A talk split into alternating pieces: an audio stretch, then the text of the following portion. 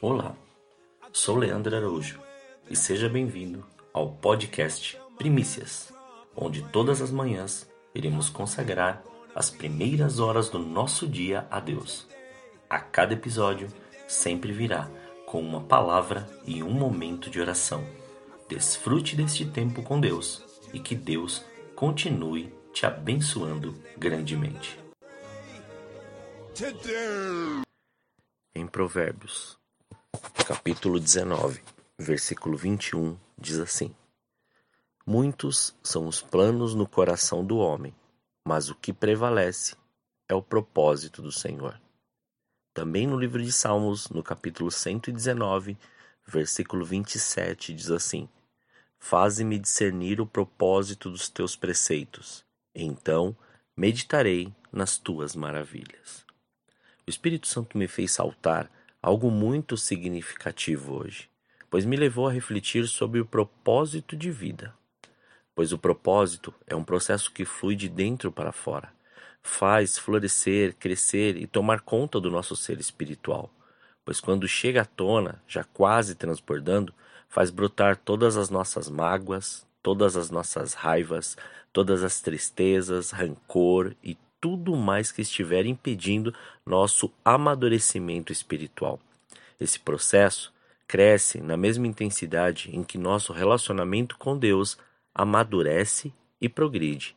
Quando nos colocamos diante dele em oração e compreendemos seus propósitos, sentimos seu conforto, sua direção, sua paz, seu amor, sua alegria, seu contentamento, seu perdão, sua esperança e sua libertação sentimos-nos livres de emoções que nos paralisam, como a raiva, a ansiedade, a depressão, a dúvida, a solidão, o medo e a culpa. Embora eu me sinta restaurado do meu passado, sei que Deus ainda não terminou a sua obra em mim. Talvez você também se sinta desse modo. A obra do Senhor não foi finalizada para a honra e glória dele. O propósito da vida é muito maior que a realização pessoal, a paz de espírito ou mesmo da felicidade na terra.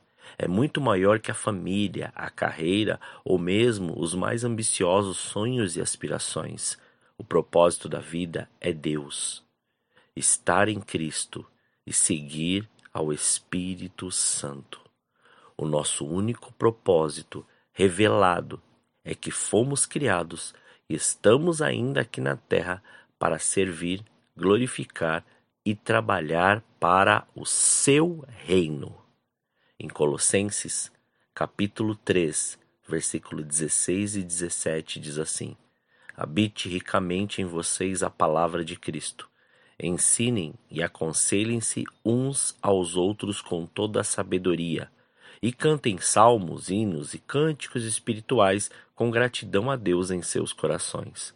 Tudo o que fizerem, seja em palavra ou em ação, façam-no em nome do Senhor Jesus, dando por meio dele graças ao Deus Pai. Somos dele. Então vamos permitir que ele cumpra seu propósito em nossas vidas. Oremos. Senhor, nós te louvamos e te agradecemos por esse dia. Muito obrigado, porque nós entendemos.